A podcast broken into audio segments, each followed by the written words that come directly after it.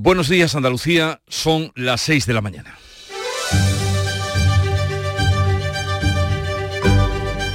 Despierta tu mente, descubre la realidad. En Canal Sur Radio, La mañana de Andalucía con Jesús Vigorra.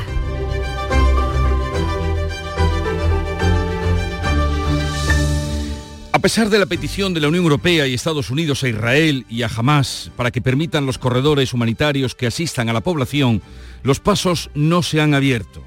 Israel sigue bombardeando, ya van 7.000 palestinos muertos y Hamas dice que al menos 50 rehenes han muerto por los bombardeos mientras los familiares de los secuestrados piden ayuda internacional para liberarlos.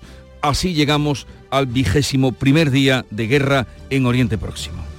Aquí en Andalucía han sido trasladados 800 inmigrantes procedentes de Canarias en el reparto que desde el Ministerio de Migraciones se ha hecho por la península. La Junta y los ayuntamientos andaluces que han acogido a estas personas están molestos por la falta de información del Gobierno y la descoordinación a la hora de facilitar su ubicación. El Banco Central Europeo acaba con las subidas de tipos de interés, pero ve prematuro bajarlos. Después de 10 subidas consecutivas del precio del dinero, el Banco Central decide mantener el precio en el 4,5%. El Euribor, que tanto les interesa a mucha gente, sigue más barato que el tipo general y a falta de tres sesiones concluirá octubre con una media inferior al 4,2%. La encuesta de población activa, que salió ayer, marca un repunte del paro en Andalucía con 30.700 personas más en el desempleo al cierre de septiembre. No obstante, entre julio y septiembre, eh, más de 3 millones de personas estuvieron trabajando en Andalucía. Y hoy tenemos que felicitar al Museo Picasso Málaga, que cumple 20 años de existencia y lo celebra con tres días de puertas abiertas y entrada libre. El día de su apertura, tal día como hoy, de 2003, cómo llovía. En Canal Sur Radio, La mañana de Andalucía con Jesús Vigorra. Noticias. ¿Qué les vamos a contar a partir de este momento con Manuel Pérez Alcázar? Manolo, buenos días. Buenos días, Jesús Vigorra. Pues vamos a comenzar por el tiempo. Pues este 27 de octubre, viernes, último viernes del mes, vamos a tener cielos cubiertos con precipitaciones débiles en las primeras horas de la mañana, más probables e intensas en las sierras béticas y en el área del estrecho, donde persistirán hasta la tarde disminuyendo a poco nuboso durante el día. Las temperaturas irán en descenso generalizado y los vientos van a soplar de componente oeste más intensos en el litoral mediterráneo. Vamos a contarles ahora la actualidad de este día, que será el último viernes ya del mes de octubre. El Banco Central Europeo, como anunciábamos, frena la subida de tipos y los deja en el 4,5%, pero aún no se nota en las hipotecas, porque el Euribor sigue más barato que el tipo general y a falta de tres sesiones concluirá octubre con una media inferior al 4,2%. El índice de referencia de las hipotecas lleva instalado cinco meses por encima del 4%, pero por debajo del precio del dinero. A falta de tres sesiones para calcular la media de octubre, el Euribor está al 4,17%. Queda por ver cómo va a reaccionar después de que el Banco Central Europeo haya frenado los tipos Después de 10 subidas consecutivas, Christine Lagarde advierte de que se mantendrán hasta controlar la inflación. Consideramos que las tasas de interés del BCE están en niveles que, mantenidos durante un periodo suficientemente largo, supondrán un impacto sustancial. Contribuiremos a ese objetivo. Si el Euribor cierra octubre en el 4,17%, el índice se habrá encarecido más de un punto y medio porcentual en los últimos 12 meses, por lo que una hipoteca de 180.000 euros a 25 años con revisión anual se va a encarecer alrededor de 180 euros todos los meses. Repsol amenaza con llevarse proyectos industriales de España por el impuesto a las energéticas que recoge el pacto de gobierno de Peso y Sumar. El consejero delegado de la petrolera, Josu John Imaz, expresidente del PNV, arremete contra el impuesto a las energéticas que aparece en el pacto de Peso y Sumar y que pretenden hacer permanente. Imaz amenaza con acudir a la justicia y advierte que tiene otras alternativas. La falta de estabilidad en el marco regulatorio y fiscal podría condicionar las futuras inversiones en los proyectos industriales en el país. El fondo de inversión norteamericano Capital Group ha reclamado seguridad jurídica para invertir en España y ha advertido de que cuando las reglas de juego cambian rápida y arbitrariamente resulta más difícil atraer inversión. La Confederación de Directivos de España insta en el Congreso que se clausuraba ayer en Granada a la apertura económica y a hacer esfuerzos para lograr la autonomía energética. Ante los 1.200 directivos más influyentes del país, el presidente de la Junta, Juanma Moreno, ha destacado las razones que hacen de Andalucía un atractivo para la inversión. La estabilidad institucional, la seguridad jurídica, la paz social y, por supuesto, la moderación. El rey ha apelado a la responsabilidad empresarial en la clausura. United Airlines confirma que el vuelo entre Nueva York y Málaga pasará a ser diario en la temporada de verano del próximo año 2024. La conexión de Málaga con Nueva York pasará de tener tres vuelos a la semana a ser diaria. Comenzará el 2 de mayo, un mes antes que en la actual temporada. Antonio de Toro, gerente de United Airlines en España, ha indicado en Canal Sur Radio que se va a triplicar el número de asientos. Un, vuelo que ha tenido una acogida tremenda no solamente por los malagueños, sino en toda Andalucía. El destino como tal, que es un, tiene un atractivo tremendo para el tráfico americano. Es un primer paso en la pretensión del sector para que el vuelo se quede todo el año. Ya son 5.000 los inmigrantes trasladados desde Canarias a la península, 800 a Granada, a Granada, Andalucía, me refiero, en diversas provincias. La operación provoca el malestar de ayuntamientos y de la Junta por la descoordinación en la falta de comunicación del Ministerio. Andalucía ha recibido casi 900 inmigrantes. Los últimos llegaban este jueves, 166 Almería, 160 Granada y 40 Málaga. Los ayuntamientos y la Junta critican la falta de coordinación y de información del Ministerio. No obstante, el gobierno andaluz tiende la mano como tierra de acogida y ofrece el albergue de Bitnar en Granada para recibir a más de un centenar de personas. El ministro de Seguridad Social y Migraciones, José Luis Escriba, sale al paso de las críticas. Yo creo que lo que ha pasado esta vez es que eh, desafortunadamente eh, se está intentando hacer una utilización xenófoba y política oportunista de este asunto. PSOE, Izquierda Unida y Málaga Acoge denuncian eh, por delitos de odio al concejal del PP de Torrox que ha acusado a los inmigrantes de propagar enfermedades y delinquir. El concejal se ha disculpado y ha sido desautorizado por el alcalde. El Consejo Europeo pide a Israel y Hamas que permitan corredores humanitarios y un alto el fuego para atender a la población de Gaza. También Estados Unidos se ha mostrado partidario de valorar una pausa humanitaria. El presidente del gobierno en funciones, Pedro Sánchez, no ha conseguido que se incluya en el acuerdo de los 27 el término alto el fuego en las conclusiones de esta cumbre, una línea roja que no han querido atravesar ni Alemania o Países Bajos, que mantienen el derecho de defenderse de Israel. Los 27 sí plantean la convocatoria de una conferencia internacional de Paz lo antes posible. Una conferencia internacional de la paz dentro de seis meses para que toda la comunidad internacional se sienta implicada, se vea implicada y podamos definitivamente encontrar una solución eh, de dos estados a Israel y a Palestina. La embajadora de Israel en España rechaza esa conferencia internacional hasta que jamás no libere a los rehenes de su país. En el otro gran asunto, el económico, no ha habido acuerdo entre los 27 jefes de Estado y de Gobierno para los presupuestos de los próximos cuatro años, por lo que la ayuda a Ucrania sigue bloqueada. Esquerra Republicana de Cataluña advierte de que el diálogo para la negociación de cara a la investidura de Pedro Sánchez está encallado. El Comité Federal del PSOE debe dar mañana el visto bueno al acuerdo con Sumar. El presidente catalán ha trasladado al ministro de la Presidencia señales de alarma en las negociaciones y apunta a la ministra de Hacienda por retrasarlas. Esquerra avisa de que no quiere una negociación de última hora y ha recordado que las carpetas de la amnistía, el, el traspaso de los rodalíes, los trenes de cercanías y la financiación van juntas. Per Aragonés ha encargado un informe para organizar un referéndum de independencia. Mientras negocia con los independentistas, Pedro Sánchez ha convocado mañana al Comité Federal del PSOE que debe convocar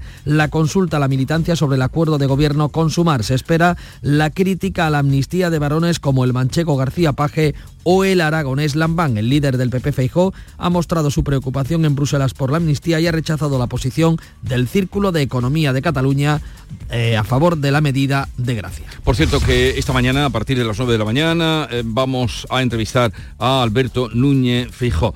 El Museo Picasso Málaga cumple hoy 20 años.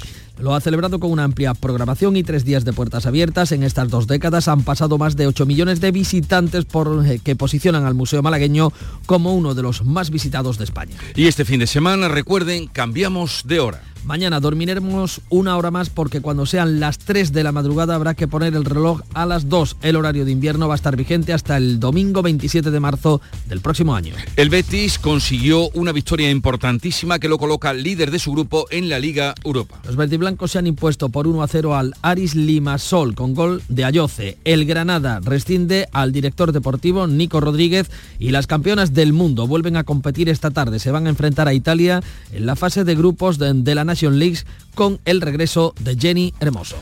Vamos ahora con la revista de prensa, el adelanto de lo que cuentan los periódicos que ya ha visto, leído y resumido para todos nosotros. Paco Ramón, buenos días Paco. Muy buenos días Jesús. Asuntos variados hoy en la prensa, por lo menos las apuestas eh, en las portadas de cada periódico. Leemos en ABC como asunto más destacado, Moncloa ignora las autonomías, a las autonomías en la gestión del caos migratorio. Escriba ya trasladado a 5.000 irregulares a la península sin informar a los ayuntamientos de acogida ni explicar los criterios de ese mm, reparto. La fotografía de portada es para eh, tres eh, inmigrantes, el balcón de un hotel de Plazado de Canarias en la localidad malagueña de Torrox. En el país leemos que Israel ensaya la invasión con una incursión terrestre en la franja, esa es la foto mm, de portada, el frame, mejor dicho, porque es un fotograma de una de las videocámaras o de los drones eh, que controlan el perímetro fronterizo en en Israel y la Unión Europea pide una pausa en Gaza y una conferencia de paz. Es los asuntos más destacados, aunque también cuenta el diario de Prisa que España logra un nuevo récord de ocupados con 21,26 millones eh, de trabajadores, 21,2. La tasa de paro, eso sí, repuntó al 11,8 en el tercer trimestre del año según la EPA. El asunto de portada destacada, mm, destacado por el mundo va de... es económico, un gran fondo se une a Repsol cuestiona invertir en España. La gestora Capital Group, que mueve 2,3 billones, escucha Jesús, 2,3 billones de dólares e invierte, por ejemplo, en el IBEX, en las principales eh, empresas de nuestro país, reclama más estabilidad regulatoria al hilo de las palabras también del CEO de Repsol, de Josu Yoni y más. En La Razón, eh, Paje defenderá su rechazo a la amnistía ante Sánchez en el Comité Federal del PSOE. La agenda del cónclave deja fuera la iniciativa, aunque los críticos ante la cesión responden que a un órgano político se viene a hablar precisamente de política. Y cerramos en la vanguardia, que al igual que la razón y el país se ilustra pues con imágenes de Israel, de los tanques entrando, eh, tumbando las vallas. Destaca también este otro titular, Esquerra también presiona al PSOE con sus condiciones a la amnistía. Bolaños lanza guiños a Aragonés y a Junts en un acto en Barcelona. Vamos ahora con la prensa internacional, lo que ha destacado Bea de Bea Rodríguez de su lectura esta mañana. Buenos días, Bea. Muy buenos días, Jesús. Vamos a comenzar con la cumbre europea celebrada en torno a la guerra entre Israel y mm, los palestinos. Leemos en el Die Welt alemán, en el mundo, cumbre de la Unión Europea, pide corredores y pausas con fines humanitarios en la franja de Gaza. El deterioro de la situación es el motivo, un motivo de grave preocupación según una declaración de los jefes de Estado, los 27. Eh, lo han adoptado esta mm, declaración en la reunión eh, que tenía lugar este jueves por la noche. En el conflicto entre los islamistas de Hamas e Israel, dice, los líderes europeos exigimos un acceso continuo, rápido, seguro y sin obstáculos para las entregas de ayuda. Y contra la afirmación de Hamas de que por los bombardeos israelíes han muerto ya 50 rehenes, por contra, podemos eh, leer en el Haaretz de Israel pues buenas noticias sobre la liberación de estos avances significativos en las negociaciones para la liberación de rehenes israelíes. Qatar, la conclusión del acuerdo requiere un alto el fuego y desarrolla la noticia en torno a esas negociaciones. Intervención del gobierno qatarí. El ministro negociador eh, al-Ulaifi asegura haber alcanzado un gran avance para que todos sean liberados. Vamos a ver qué pasa. El huracán en México sobre Otis eh, ha devastado Acapulco, como sabemos, unas imágenes dantescas sin embargo, el aeropuerto comienza a recuperar la normalidad y va a operar un puente aéreo ya con Ciudad de México este viernes para que los turistas puedan salir. Leemos en el Universal, anuncian puente aéreo para sacar a turistas atrapados en Acapulco por Otis. La Secretaría de Infraestructura, Comunicaciones y Transportes afirmaba que tras habilitar la torre de control del aeropuerto de Acapulco, mañana, lo dice por este viernes, iniciarán el traslado de turistas. Y en la guerra de Ucrania, la Casa Blanca firma ahora que las autoridades rusas están ejecutando a sus propios soldados por no cumplir órdenes en el campo de batalla en Ucrania. En The Hill, un periódico de Washington, se hace eco de la rueda de prensa que eh, tenía, mantenía ayer el portavoz del Consejo de Seguridad Nacional del Gobierno estadounidense, John Kirby. Ha dicho tenemos información de que el ejército ruso ha estado ejecutando a soldados que se niegan a cumplir órdenes y algunos comandantes rusos han amenazado con ejecutar a unidades enteras si se retiran ante el fuego de artillería ucraniano. Pues así viene el día, vamos a ponerle un poco de música, la que nos llega de Canal Fiesta Radio con esa artista orubense María Carrasco.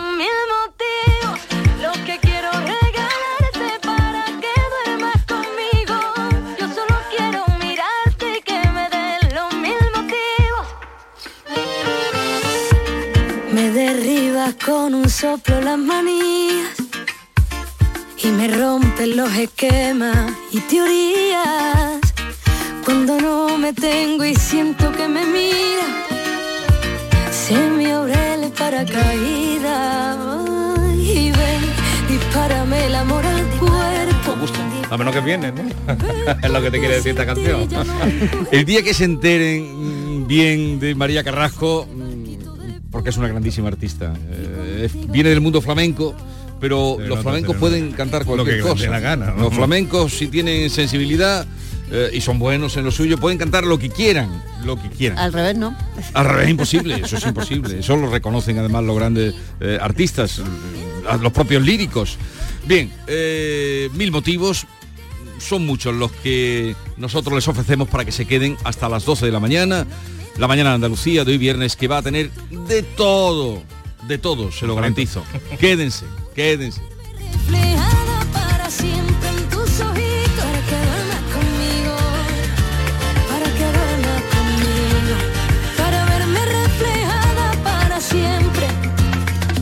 La mañana de Andalucía.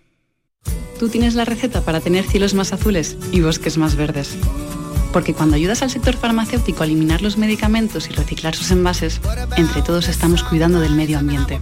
Lleva los medicamentos que ya no necesites o estén caducados al punto sigre de tu farmacia. Tú tienes la receta para cuidar el planeta. Los ofertazos del líder. Dormitorio de matrimonio solo 349 euros. Composición juvenil ahora 389 euros. Aprovecha hasta el 31 de octubre y paga en 12 meses sin intereses. Rapimueble, el líder en precios, calidad y garantía. Más de 200 tiendas en toda España y en rapimueble.com. En Canal Sur Radio, la mañana de Andalucía con Jesús Bigorra. Noticias. 6 y 17 minutos eh, de la mañana vamos con esa decisión del Banco Central Europeo de dejar como estaban los tipos de interés, es decir, en el 4,5%, mientras el Euribor, ya saben, el índice principal al que se referencian las hipotecas en nuestro país, apunta a un cierre de mes con una ligera subida, pero todavía muy por debajo de ese precio oficial del dinero. Beatriz Rodríguez, muy buenos días. Buenos días, Paco. El índice de referencia de las hipotecas sigue por debajo del precio oficial del dinero. Como dices, el Euribor lleva instalado cinco meses por encima del 4%, pero tampoco va a más. De hecho, a falta de tres sesiones para calcular la media de octubre, la tasa de referencia de los préstamos hipotecarios está hoy en el 4,17%. Queda ver cómo evolucionarán las próximas semanas después de que la presidenta del BCE, Christine Lagarde, haya anunciado una pausa en Atenas después de 10 subidas consecutivas. Una parada en el camino, pero no un cambio de tendencia.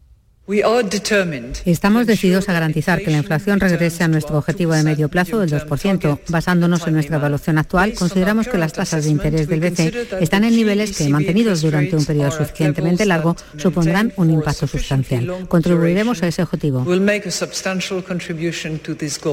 Las guerras en Ucrania y ahora en Oriente Próximo aumentan las presiones inflacionistas. Volviendo a las hipotecas, el Euribor cierra octubre con una tasa media de ese 4,17% el índice se habrá encarecido más de un punto y medio porcentual durante los últimos 12 meses, por lo que una hipoteca de 180.000 euros a 25 años y revisión anual, se encarecerá alrededor de 180 euros todos los meses. Otro dato positivo es que el precio de los carburantes, entendiendo por positivo que se frena la escalada de los tipos eh, de interés, como decimos otro dato positivo es el precio de los carburantes que mantienen esta así su tendencia a la baja. Esta semana la gasolina ha caído un 1% respecto a la anterior, retrocede a niveles de finales del pasado mes de julio y el diésel ha descendido apenas una décima, su nivel más bajo desde mediados del pasado mes de septiembre. Seguimos hablando del sector energético porque Repsol ha advertido al gobierno de las consecuencias que puede tener convertir en permanente el impuesto a las energéticas. Dice la petrolera que podría llevarse sus inversiones a otro sitio. El consejero delegado de la petrolera, Yusu Maz, ha aprovechado la presentación de resultados de la compañía que ganó 2.785 millones hasta septiembre, un 14% menos que durante el mismo periodo del año pasado, para atacar el pacto de gobierno de PSOE y Sumar. El dirigente vasco advierte que irá hasta el final en la lucha contra el impuesto todavía extraordinario del Ejecutivo, tanto en la justicia española como en la europea, y advierte que tiene otras alternativas si en España no se dan las condiciones para invertir. La falta de estabilidad en el marco regulatorio y fiscal podría condicionar las futuras inversiones en los proyectos industriales en el país. Eh, le ha respondido la vicepresidenta del gobierno, Nadia Calviña, que dice que los empresarios nunca les, a los empresarios nunca les ha ido tan bien como ahora. Estamos viendo que las empresas eh, publican y anuncian en estos días beneficios récord y por tanto a los empresarios nunca les ha ido tan bien como con nuestro gobierno pues cumbre de empresarios, de directivos en Granada. En ese congreso, el fondo de inversión norteamericano Capital Group ha reclamado seguridad jurídica para invertir en España y ha advertido cuando las reglas del juego, dice, cambian rápida y arbitrariamente, resulta mucho más difícil atraer inversión. Sobre el papel de los empresarios, apelaba también el rey Felipe VI en la clausura de este cónclave empresarial. De vosotros depende la buena mejor dicho, la excelente y responsable gestión de los recursos humanos y materiales de una empresa. Y de esa buena gestión como directivos dependen económica y socialmente muchísimas familias. El presidente de la Junta de Andalucía, Juanma Moreno, que intervenía también en esa clausura, ofrecía estabilidad y moderación. Escuchamos la estabilidad institucional, la seguridad jurídica, la paz social y, por supuesto, la moderación. El apoyo decidido a los proyectos que implican un compromiso con Andalucía y los andaluces, así como las sucesivas bajadas de impuestos y la progresiva reducción de trámites burocráticos. Le contamos ahora los datos de la EPA, de la encuesta de población activa, que marca una subida del paro de más de 30.000 personas al cierre en septiembre en Andalucía. No obstante, entre julio y septiembre, más de 3.376.000 personas han estado trabajando en nuestra comunidad. La tasa de paro en Andalucía se sitúa en el 18,6%, casi 6 puntos más que a nivel nacional, donde el paro subió en su conjunto, en esa EPA del tercer trimestre, en más de 92.000 personas, alcanzando de otra parte un nuevo récord de personas trabajando, más de 21 millones de cotizantes. A, estas dos cifras, al incremento de la tasa media de paro y también al incremento de gente trabajando, de cotizantes, se ha referido el director de Randstad Research, Valentín Bote, en el Mirador de Andalucía y lo ha explicado por un incremento de la población activa. Llegan muchas de estas personas al mercado en este tercer trimestre y eso incrementa la población activa. Una parte de ellas trabajan, otra parte pues están buscando empleo y los medimos como desempleados en la encuesta. Simplemente hay más personas que quieren trabajar.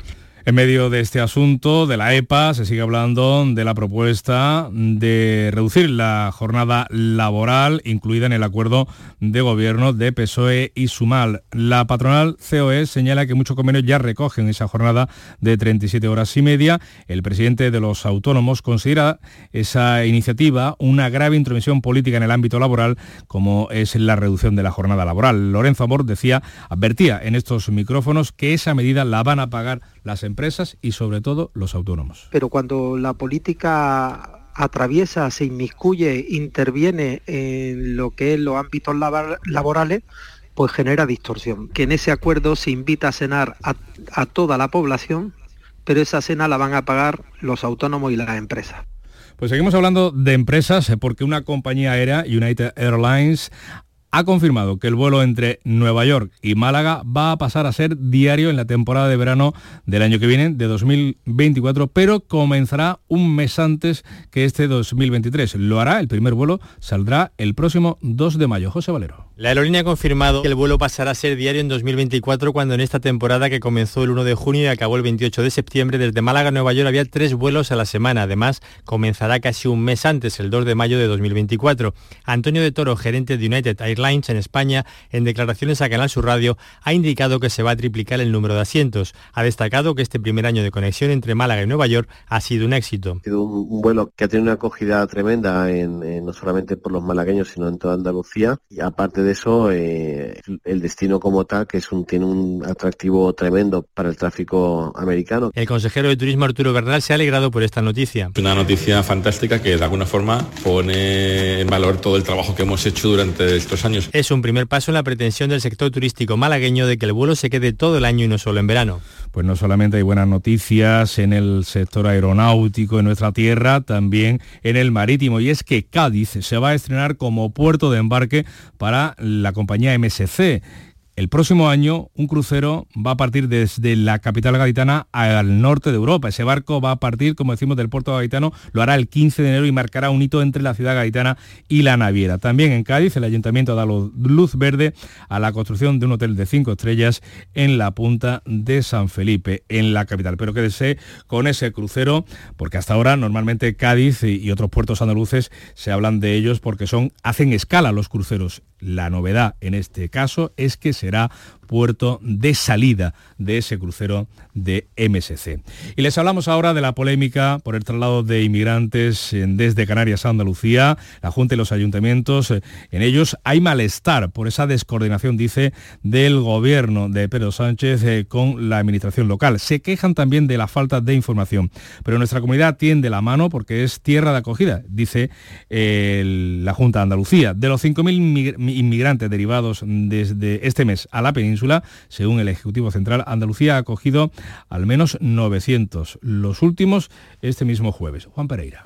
166 llegaban a Almería, a Granada 160, de ellos 120 a la capital y 40 a Hualchos Casteldeferro, mientras que Málaga recibía 24 inmigrantes. El gobierno andaluz pide que el traslado se haga de forma coordinada y reprocha al Ejecutivo Central que no se informe a las comunidades previamente. No obstante, el mensaje del presidente de la Junta es claro. Andalucía es tierra de acogida y ha ofrecido el albergue de Biznar para recibir a más de un centenar de personas. Otras comunidades y ayuntamientos del PP se han quejado también. La presidenta de Madrid, Isabel Díaz Ayuso, se ha mostrado así de contundente. Incapaces de gestionar nada, empezando por la llegada masiva de inmigrantes que sin más diálogo ni más previsión se disponen a repartir a miles entre las comunidades autónomas en un momento de máximo temor por la seguridad nacional. Desde el Gobierno ha salido al paso de las críticas el ministro de Inclusión, Seguridad Social y Migraciones, José Luis Escriba. Desafortunadamente se está intentando hacer una utilización xenófoba y política oportunista de este asunto.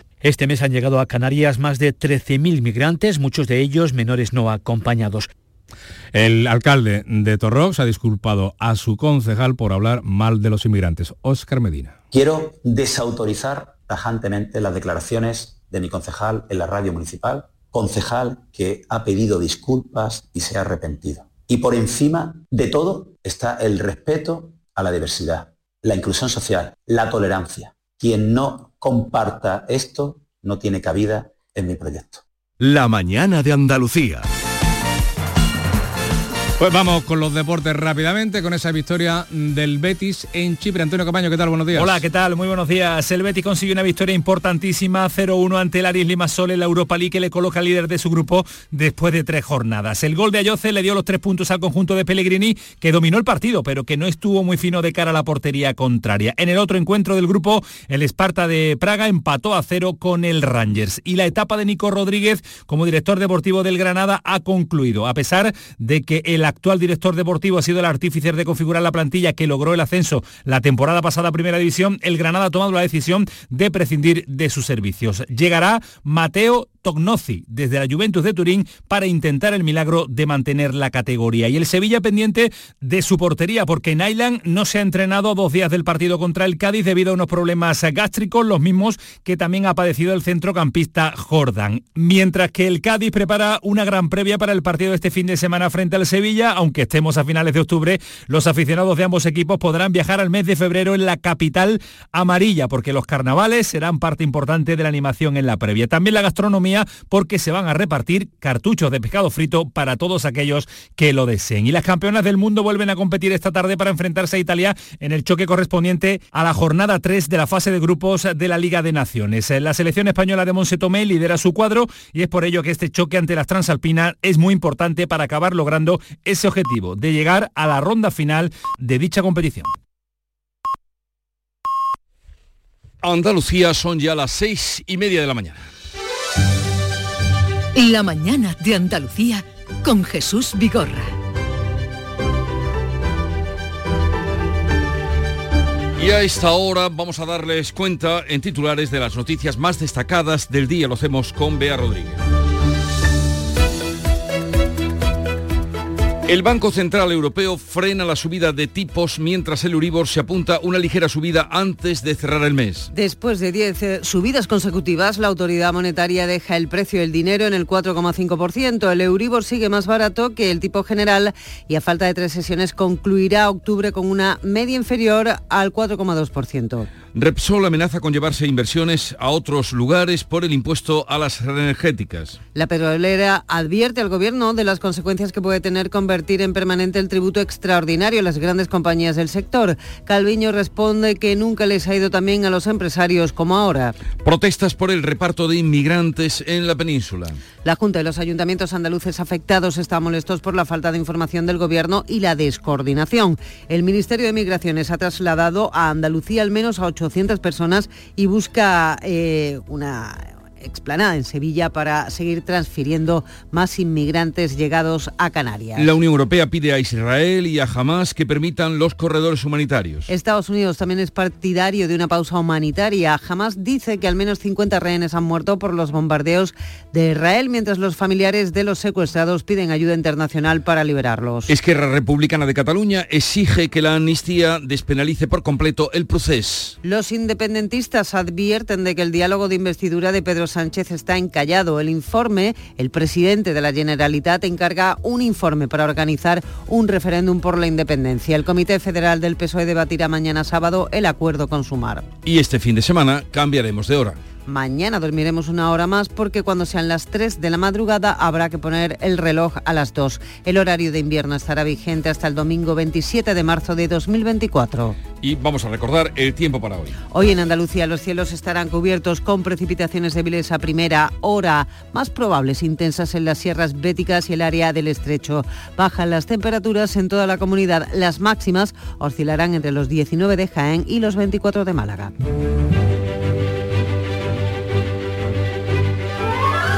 Es el día de San Evaristo, que nació en Belén y que murió en Roma alrededor del año 108 después de Cristo, fue papa de la Iglesia.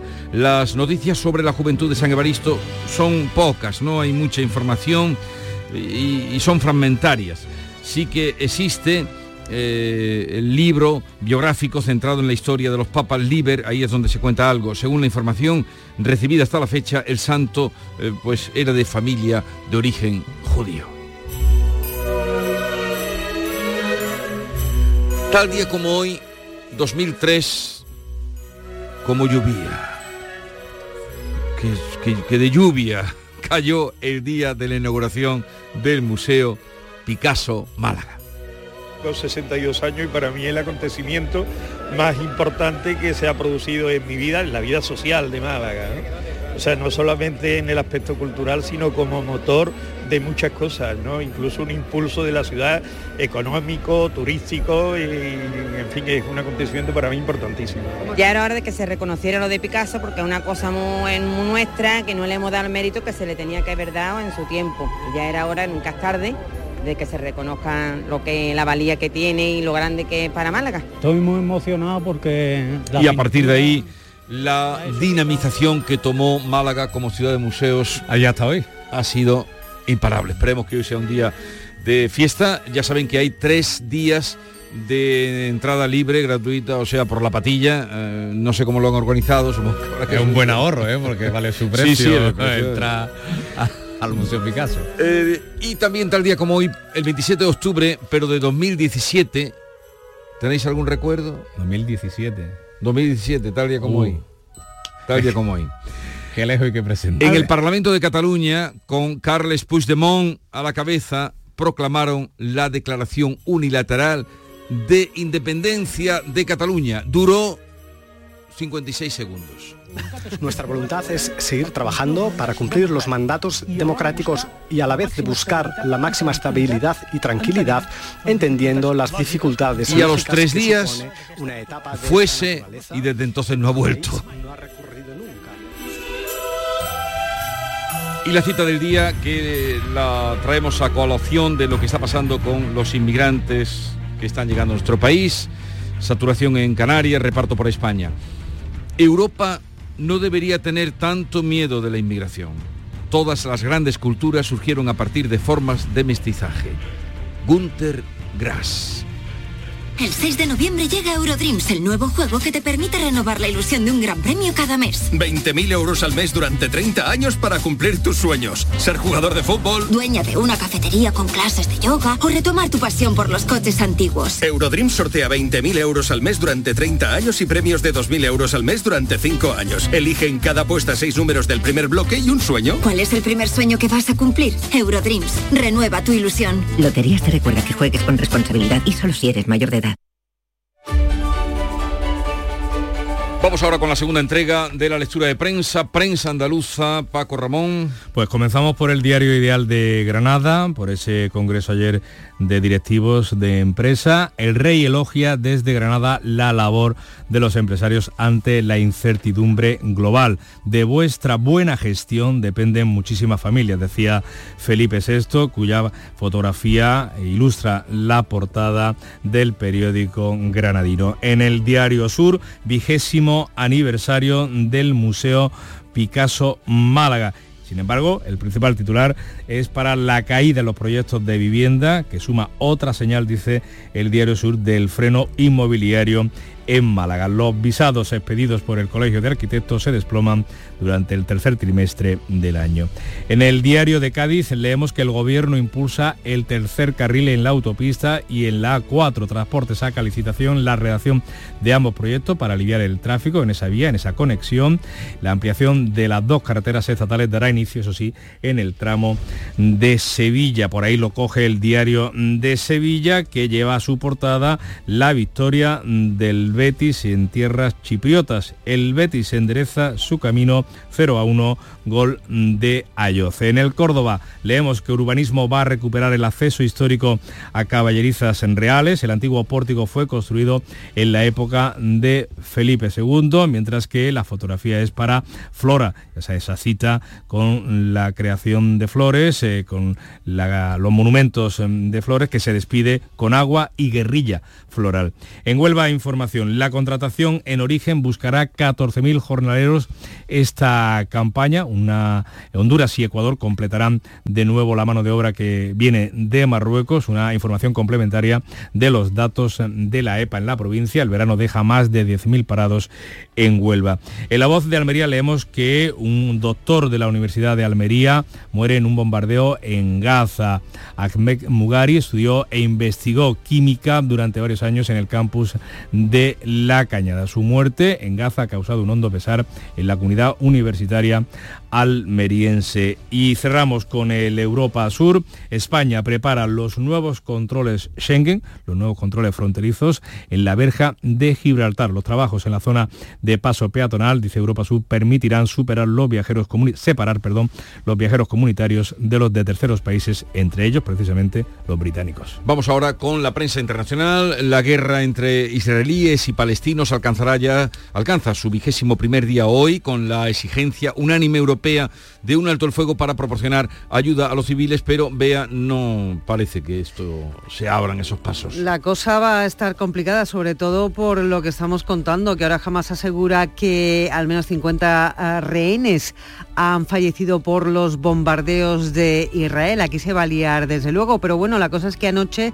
en la cumbre de esa Unión Europea eh, llegaban los 27 a esa, a esa petición unánime que podemos leer, en, por ejemplo, en la prensa alemana, ¿no? en Die Welt, eh, que dice que en el entre los islamistas de Hamas e Israel, eh, los líderes europeos exigen un acceso continuo, rápido, seguro y sin obstáculos para las entregas de ayuda. Fíjate que em, esta mañana, antes de que, de que saliera la noticia de esos rehenes muertos, que dice Hamas que han fallecido por los bombardeos de Israel, en, la prensa de este país, como por ejemplo puede ser el, caso del periódico Haaretz, que es israelita, eh, avanzaba en sus titulares eh, pues, eh, esas negociaciones significativas para la liberación de rehenes gracias a la pues a la mano de Qatar en este caso, ¿no? El ministro negociador señalaba haber alcanzado un gran avance para que todos sean liberados. Seguro que hoy es un tema del que vamos a hablar y mucho.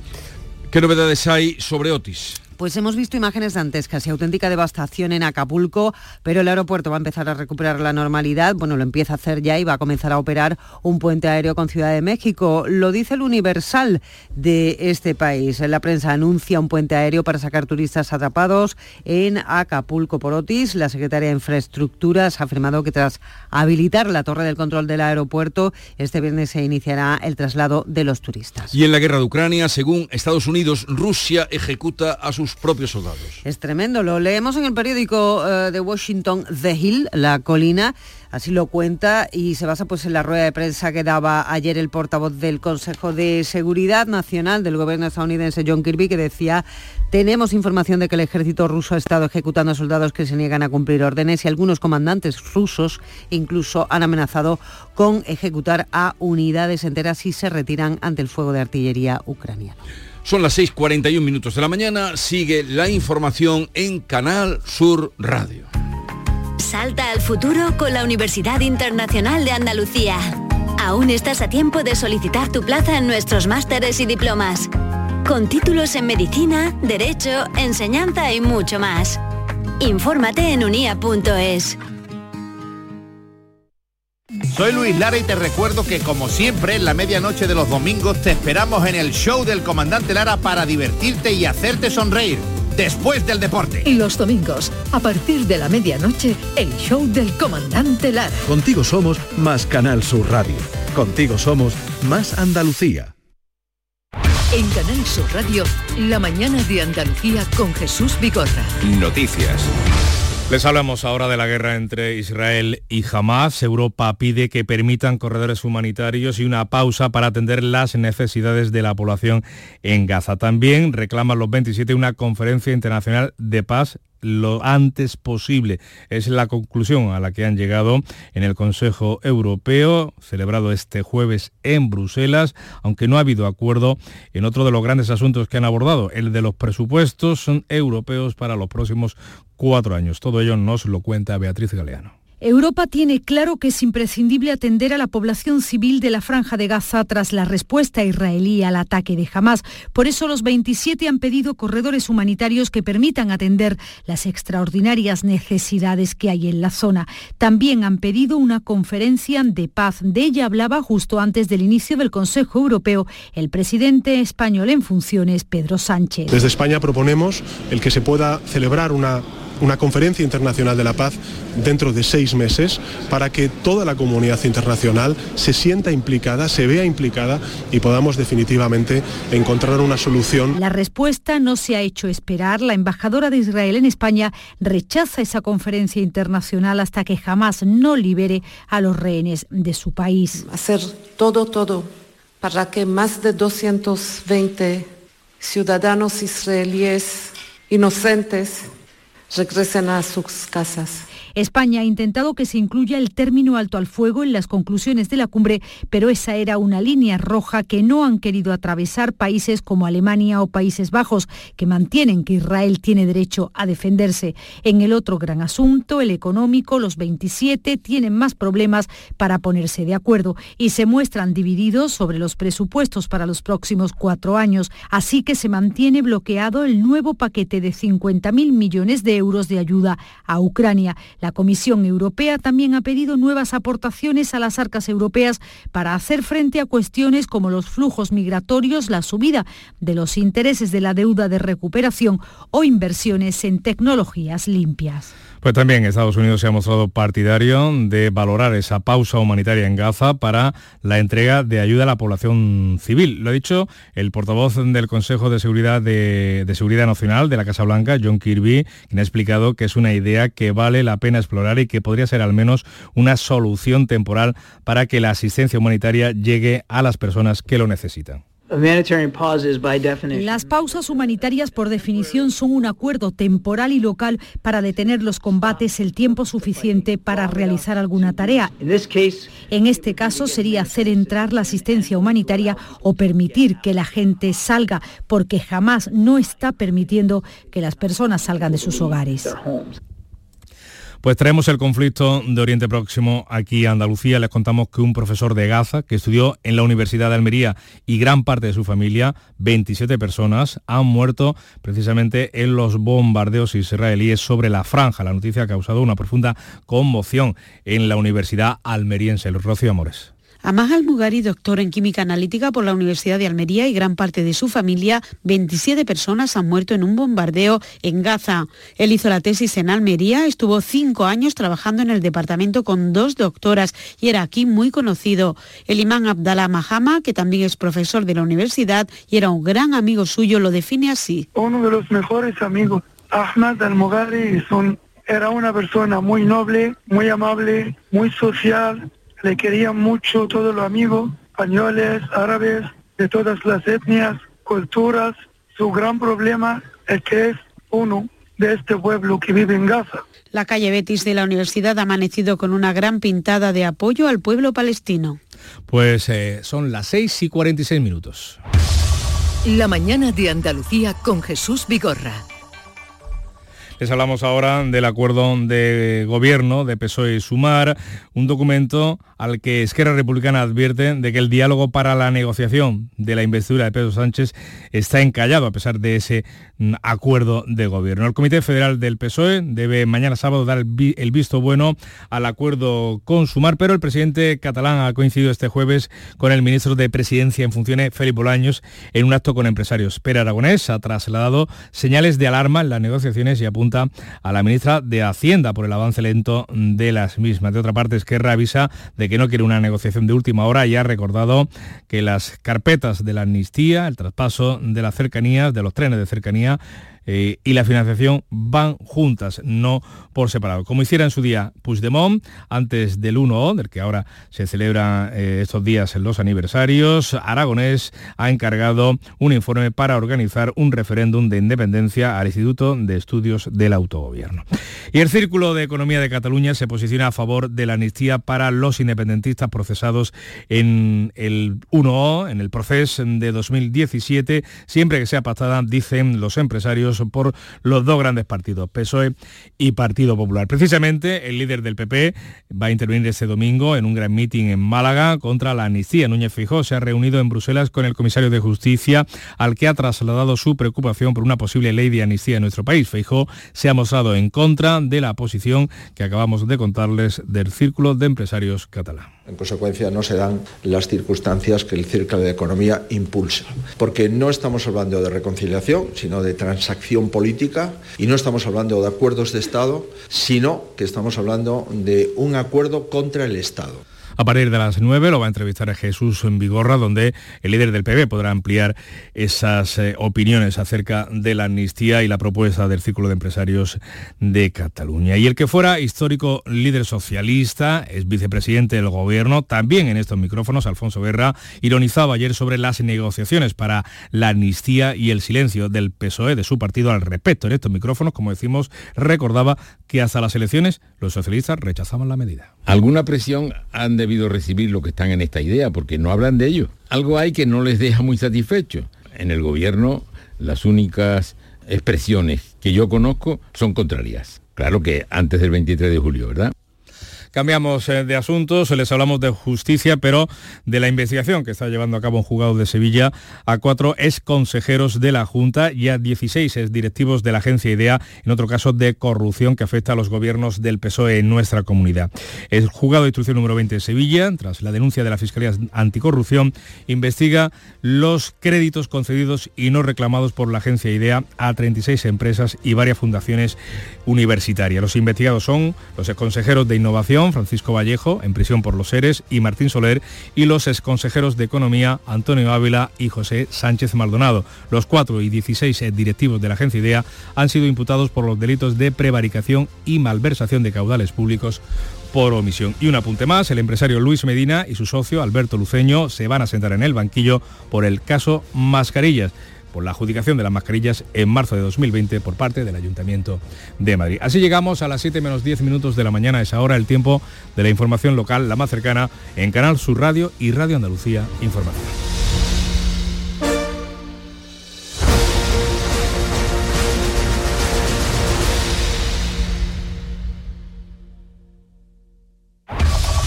En la mañana de Andalucía de Canal Sur Radio, las noticias de Sevilla con Antonio Catoni.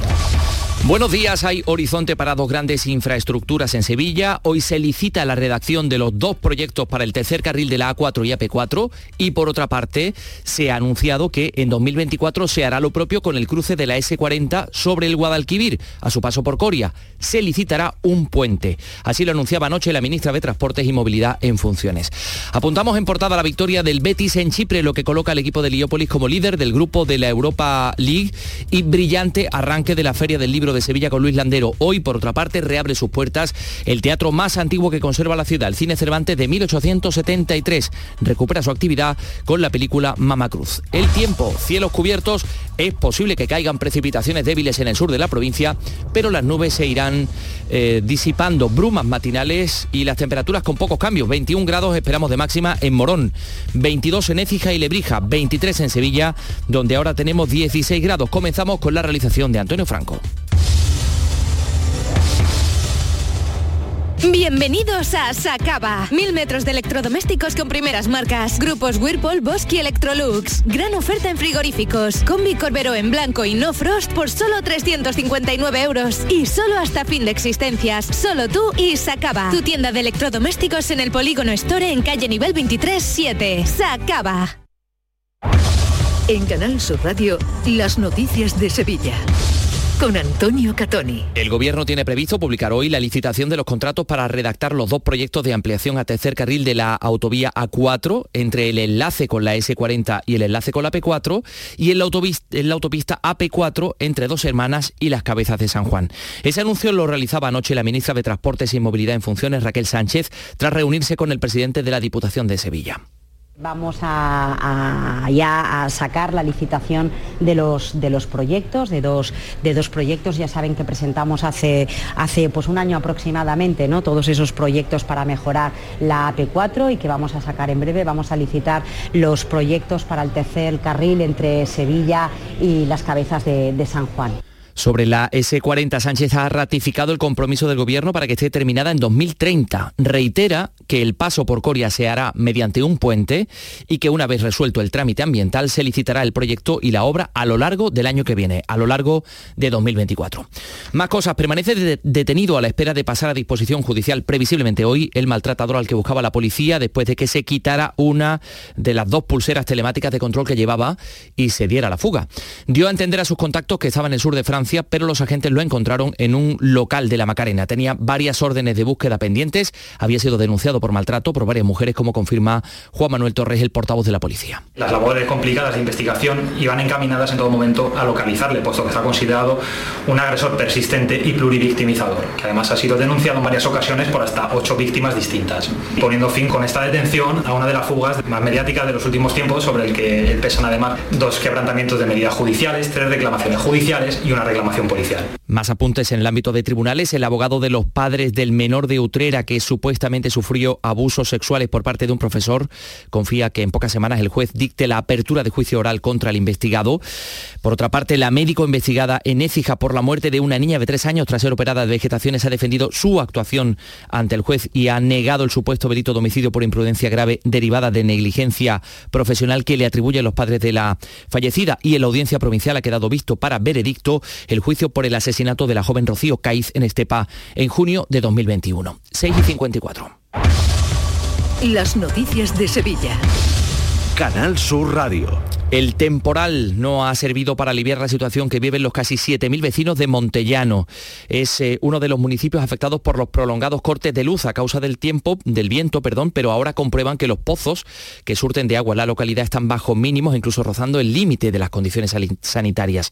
El alcalde, el socialista Curro Gil, de acuerdo con todos los grupos municipales, ha decretado cortes de agua diarios entre las 11 de la noche y las 7 de la mañana. Y dice que tiene que llover mucho para que esta situación mejore. Es verdad que aquí, excepto un día que hubo una lluvia un poco más fuerte, el agua que ha caído ha caído muy bien. Claro, caer muy bien lo que significa es que va a la tierra, pero claro, las cantidades de agua que van para llegar al subsuelo, bueno, tienen que pasar muchas capas, ¿no? Con lo cual mm, apenas se ha notado en los niveles de los pozos. Junta Local de Seguridad, un dispositivo especial con más de 200 agentes en la calle, entre Policía Local y Nacional, estará la próxima noche de Halloween en la capital para evitar incidentes. Desde este fin de semana se intensifica la vigilancia, también los controles en los locales que organicen fiestas. El jefe de la Policía Local, Antonio Luis Moreno, ha explicado que se han notificado 27 fiestas y ha advertido eh, de que serán precintadas si incumplen la normativa en materia de seguridad. Hasta ayer por la noche habíamos rastreado 27 o 28 fiestas en locales, lo que no quiere decir que no haya concentraciones en vía pública. Las seguimos rastreando y, como ha dicho el alcalde, vamos a estar muy, muy pendientes en esa labor preventiva y represiva si hiciera falta. Haremos precinto, haremos desalojo cuando la seguridad esté comprometida. También hemos conocido, tras esa Junta de Seguridad, que el Ayuntamiento de la capital va a endurecer las multas por pintadas en espacios públicos. Cuando los grafitis se hagan en BIC, en bienes de interés cultural, las sanciones serán a partir de 3.000 euros. Lo anunciaba el alcalde José Luis Sanz después de que apareciera una pintada de apoyo al pueblo palestino en el muro de la calle Betis y que operarios del IPASAM eliminaban poco después. los grafitis van a hacer una lucha que vamos a tener durante estos cuatro años. Yo no estoy dispuesto a que el casco histórico más importante de España y uno de los más importantes de Europa se convierta en el paraíso de los grafiteros. Son las 6 y 56. Llega el Jardín de Cervezas Alhambra a Sevilla. No te pierdas del 19 de octubre al 3 de noviembre en el Casino de la Exposición el tardeo perfecto para disfrutar de todas las actividades y nuestra espectacular terraza. Más información en cervezasalhambra.com. Cervezas Alhambra recomienda el consumo responsable. El llamador. Los lunes a las 10 de la noche. Este próximo martes os esperamos en el Auditorio Nissan Cartuja de Sevilla para disfrutar del show del Comandante Lara, en vivo y en directo. Y recuerda, con el cambio de hora, comenzamos a las 6 de la tarde. Martes a las 6 de la tarde. Y gracias a este maravilloso público, el show del Comandante Lara. Vive una tarde espléndida de alegría, humor e ingenio con el show del Comandante Lara, con la colaboración del Auditorio Nissan Cartuja. Las noticias de Sevilla. Canal Sur Radio. El número de ocupados en nuestra provincia ha aumentado en 12.300 personas, el paro ha bajado en 14.200 en el tercer trimestre de este año con respecto al segundo, son los datos de la EPA. Hoy, por cierto, lo laboral, los trabajadores de Isla Mágica están llamados a una asamblea para ratificar el preacuerdo alcanzado entre la dirección de la empresa y la representación sindical. Joaquín Concepción, responsable de comisiones obreras en el comité de empresa. Mañana viernes se ha convocado una asamblea de trabajadoras y trabajadores para que la plantilla conozca de primera mano lo que ha conseguido gracias a su lucha, a su tenacidad y a su esfuerzo. Se ha alcanzado un buen acuerdo y estamos ansiosos de que se refrende para cuanto antes poder poner todas las medidas sociales, laborales y económicas en marcha.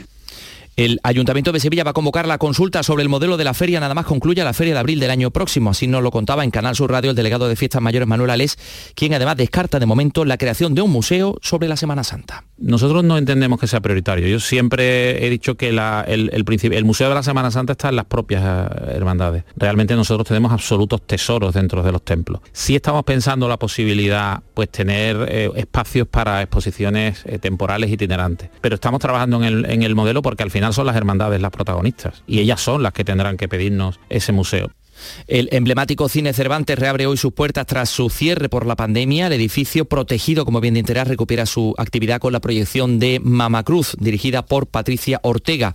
Con una charla coloquio entre Luis Landero, actual Premio Nacional de las Artes, y Jesús Vigorra, se inauguraba la edición de este año de la Feria del Libro de Sevilla y la Fundación José Manuel Lara y el Ayuntamiento han firmado un acuerdo para fomentar la lectura. Pablo Morillo, presidente de la Fundación. Que sea Sevilla la primera ciudad en la que desarrollamos un plan de fomento me parece una cosa espectacular teniendo en cuenta nuestra historia y después el proyecto en sí de fomentar la lectura entre los chavales para su desarrollo académico, su desarrollo personal y en la medida de lo posible porque mientras leen desarrollan su imaginación, están solos y están alejados de las pantallas. Y vamos con los deportes, con la victoria del Betis en Chipre. Antonio Camaño, buenos días. Hola, ¿qué tal? Muy buenos días. El Betis consigue una victoria importantísima, 1-0 ante el Aris Limassol en la Europa League, que le coloca líder de su grupo después de tres partidos. El gol de Ayoce le dio los tres puntos al conjunto de Pellegrini, que dominó el encuentro, pero que no estuvo muy fino de cara a la portería contraria. En el otro encuentro del mismo grupo, el Esparta de Praga empató a cero con el Rangers. Y el Sevilla pendiente de la portería, porque Nyland no se entrenó a dos días del partido contra el Cádiz debido a unos problemas gastrointestinales los mismos que también ha padecido el centrocampista Jordán a falta de menos de 48 horas son serias dudas para el partido ante el Cádiz. Tenemos 16 grados en Sevilla capital. Recuerden, es eh, posible que haya brumas en las calles, en las carreteras.